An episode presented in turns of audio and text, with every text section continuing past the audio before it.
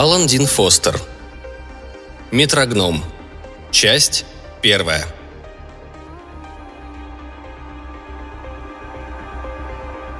Чарли Димсдейл смотрел настоящего перед ним человека.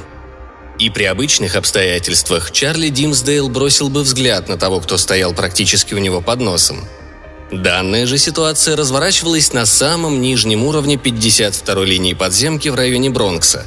Так что Чарли Димсдейл был попросту вынужден смотреть настоящего перед ним человека, как и было предопределено.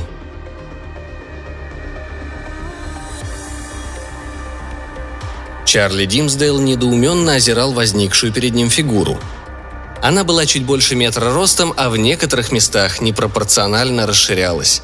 Особенно широкой казалась голова, гораздо больше, чем у человека стандартных размеров. Главной достопримечательностью физиономии незнакомца был огромный нос, для которого сравнение с грушей стало бы комплиментом. По бокам от этой знаменательной выпуклости располагались большие, черные как уголь глаза – над ними нависали черные брови, которыми могла бы гордиться любая панда. В стороны от головы разлетались два большущих дрожащих уха, цвета и формы сушеного абрикоса.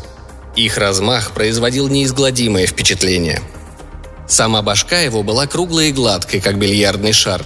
Большую ее часть покрывал стильный красный берет, лихо сдвинутый на левую сторону. По скулам, словно гигантские гусеницы, сползали огромные черные баки – Руки человека, слишком длинные для его туловища, заканчивались толстыми короткими пальцами. Кисти рук покрывала обильная черная растительность. Помимо берета, на незнакомце был двубортный пиджак в елочку, соответствующие брюки и черные полуботинки. Если бы подобная встреча состоялась в любой другой части света, человек, оказавшийся на месте Димсдейла, наверняка моментально хлопнулся бы в обморок. Чарли же просто нервно сглотнул и отступил на шаг – в конце концов, дело было в Нью-Йорке. Маленький человечек упер волосатые руки в боки и посмотрел на Чарли с нескрываемым презрением. «Ну, ты меня увидел. И что теперь собираешься делать?» «Увидел вас, собираюсь делать...» «Послушайте, мистер, я всего лишь... Меня зовут Чарли Димсдейл. Я второй инспектор-ассистент заместителя управляющего по эксплуатации и ремонтным работам метрополитена. В этом месте э, разрегулировалась стрелка.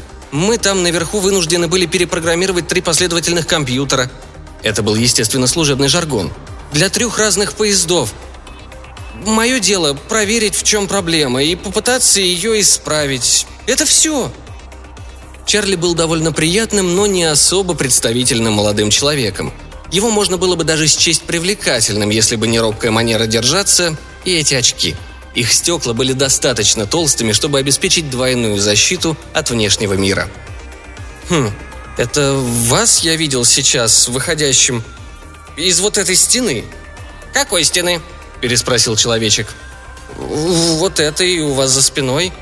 «Ах, из этой!» «Да, из этой.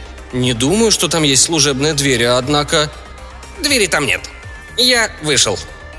«Этого не может быть», – трезво заметил Чарли. «Люди не гуляют по метро, проходя сквозь стены. Даже мистер Бродхайер не может проходить сквозь стены».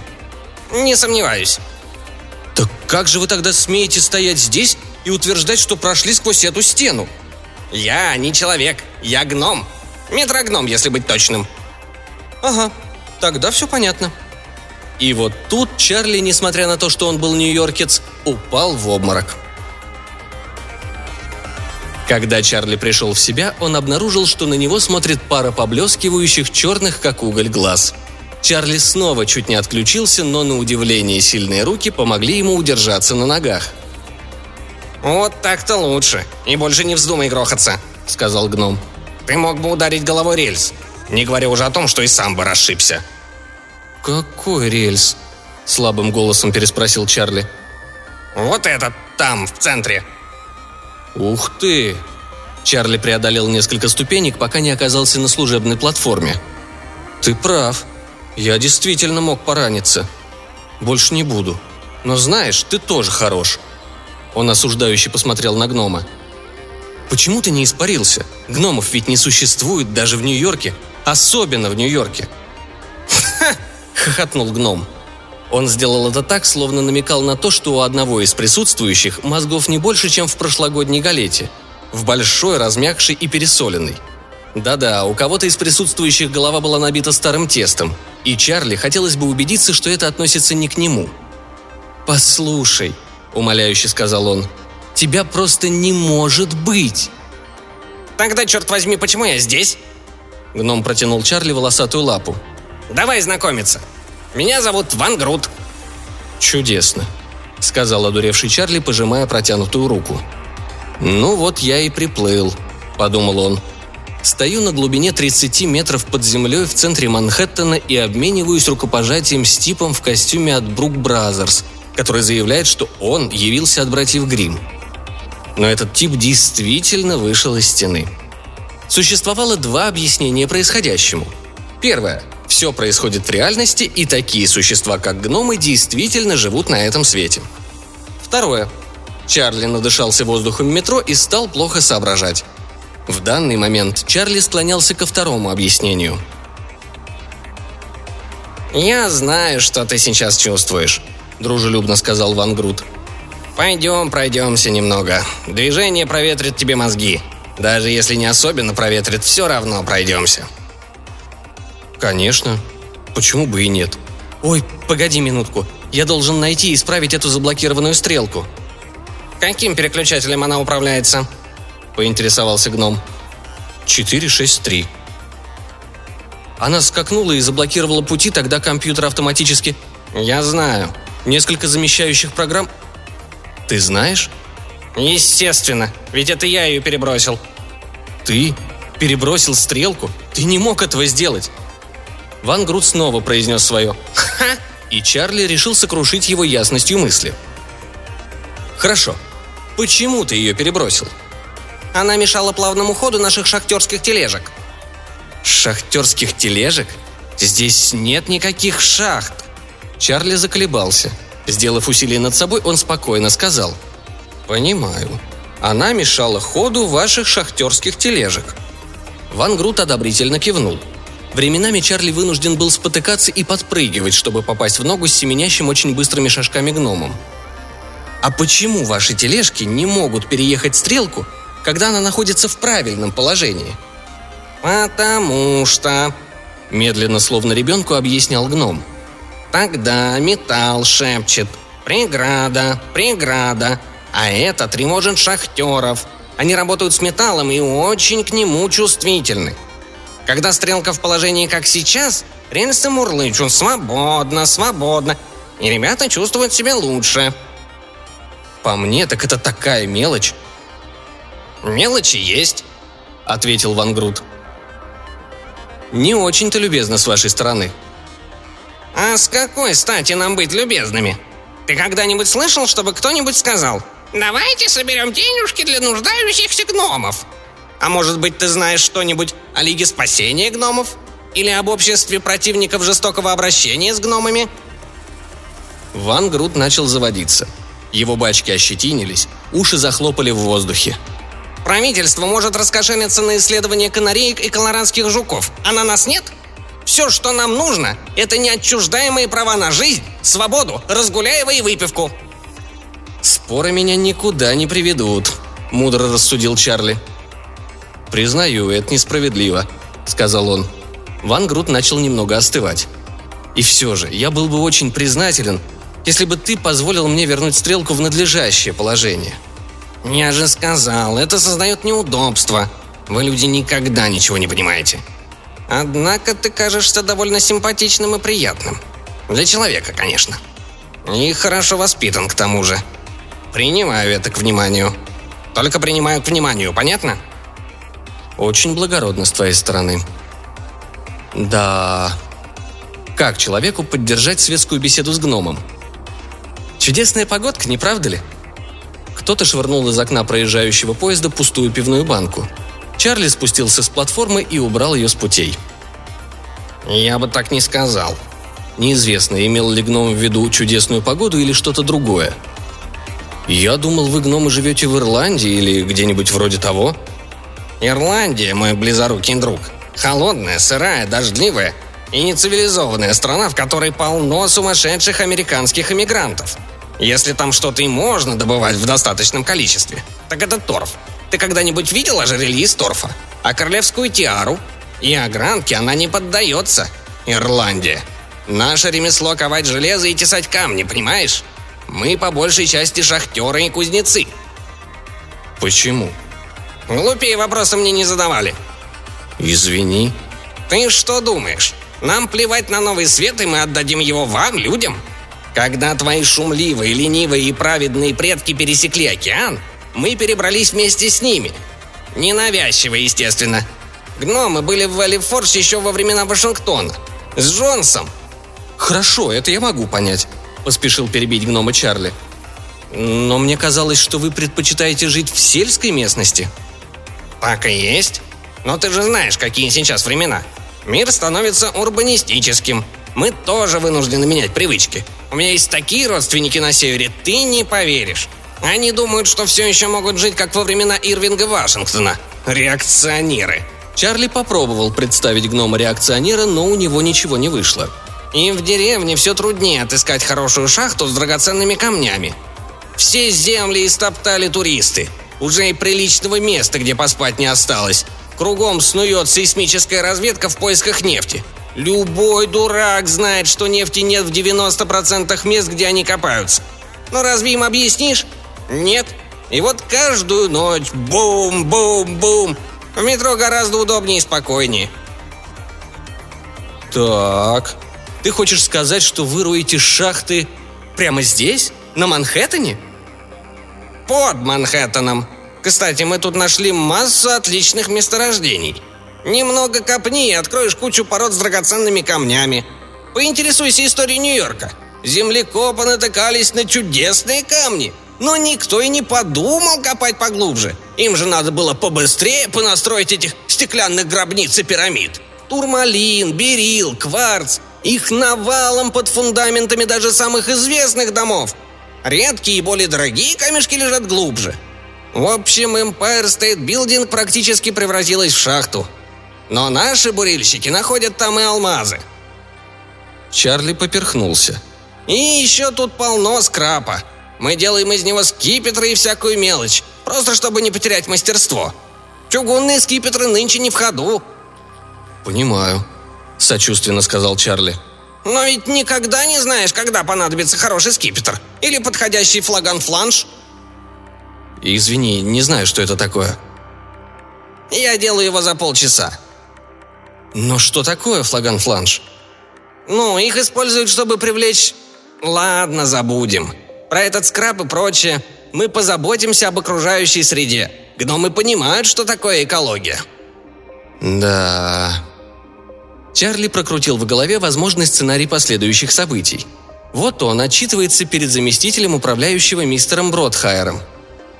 «Я перевел стрелку в надлежащее положение, сэр. Ее переставили гномы, потому что она мешала их шахтерским тележкам. Но мне бы не хотелось, чтобы вы их наказывали, так как гномы понимают, что такое экология».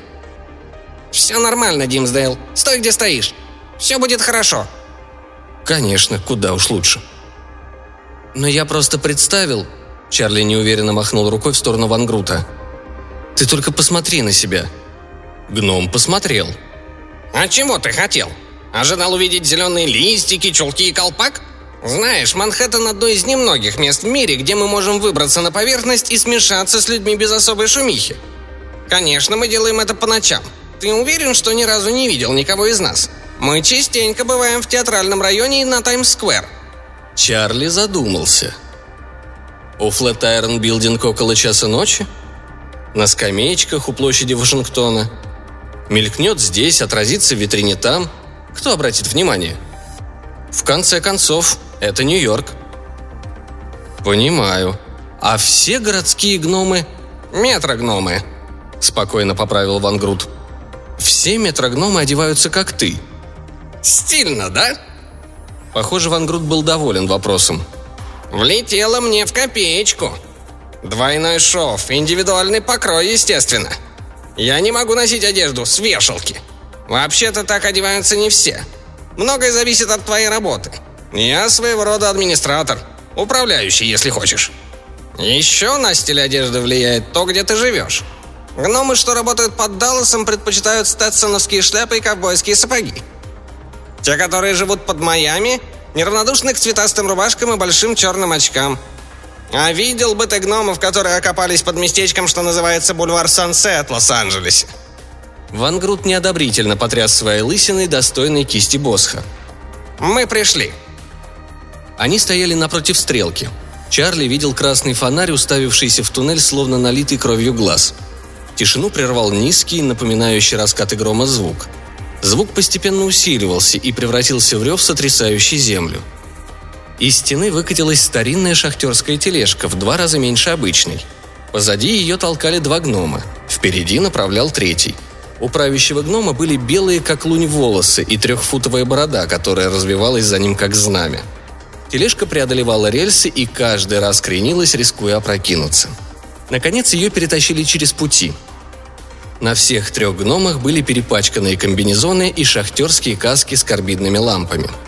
Тележка была нагружена необработанными драгоценными камнями с виду напоминающими гравий – Гном-предводитель успел махнуть Чарли и Ван Груту рукой, и процессия исчезла в ближайшей стене. Грохот постепенно утих. Эти раскаты напомнили Чарли звук выброшенного мусора в мусоропроводе. «Ну, и чего ты ждешь? Перекидывай свою стрелку». «Что?» – растерянно переспросил Чарли. «Значит, можно?» «Можно. И поторопись, пока я не передумал». Чарли спустился на пути и перекинул стрелку – Рельсы тяжело встали на место, и агрессивный красный глаз сменился на доброжелательный зеленый. Теперь и на главной схеме контрольного пульта засветится зеленый свет. «Итак», – произнес Ван Грут настолько многозначительно, что Чарли растерялся. «Теперь ты мой должник». «Ага, конечно. А, а что ты имеешь в виду?» С опаской спросил Чарли, припоминая вампиров и сатанинские жертвоприношения. «Должен тебе сказать, Здесь внизу сложилась довольно напряженная обстановка. Эти небоскребы, которые растут как грибы. А вы еще опять принялись расширять метро. Я ничего не могу гарантировать.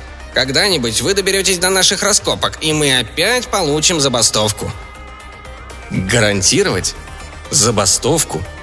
Чарли недоуменно тряс головой. «Мальчик мой, когда ты начинаешь мямлить, тебе изменяет красноречие. Все именно так. Ты же знаешь, гномы не могут похвастаться уравновешенным характером. Когда гномы бастуют, они начинают бедокурить. Последняя забастовка была... Ван Грут назвал дату, которая в первый момент Чарли ничего не сказала. Но потом он спохватился. «Эй, ты не о том ли недельном блэкауте на северо-востоке?» «Ну, ты же понимаешь, как проходят забастовки. Ребята под Питтсбургом и Бостоном объединились с гномами с электростанции и ну и заваруха началась. Очень щекотливое положение. Щекотливое? Бог ты мой, еще несколько дней и... Ты прав, многозначительно кивнул Вангрут. Поначалу мы пытались надавить на ребят. Взывали к разуму, моральным принципам и природному добродушию. Но когда это не сработало, мы напоили их до полусмерти, и исполнительный комитет поставил все на свои места – Неудивительно, что нашим инженерам не удалось найти оправдание случившемуся. «Брось, им оправдаться расплюнуть. Не отказываем в этом», — сказал Ван Грут. «Но с другой стороны, чего еще ждать от людей?» «Думаешь, такое может повториться? Ты с ума сошел!» Ван Грут пожал плечами и вальяжно стряхнул пепел с сигары. «Это как посмотреть. Дело в том, что это прибавка к твоей системе». «Это не моя система», «Понятно. В любом случае у нас такие славные шахты хризоберилов и изумрудов». «Шахты изумрудов?» «Прямо под пересечением 6-й авеню и 16-й стрит. Тебе это о чем-нибудь говорит?» «Да нет, я...» «Погоди-ка минутку. Это там, где...» Чарли выпучил глаза на гнома. «Именно. Новый туннель Бронкс-Манхэттен как раз проходит чуть южнее этого места. Но дело не в этом. Все дело в новой станции, которая заработает как раз над...» «Как раз над вашей шахтой», – прошептал Чарли. «Ребят, это очень расстраивает. Знаешь, они читают «Таймс». Складывается очень взрывоопасная ситуация, Димсдейл. Очень взрывоопасная».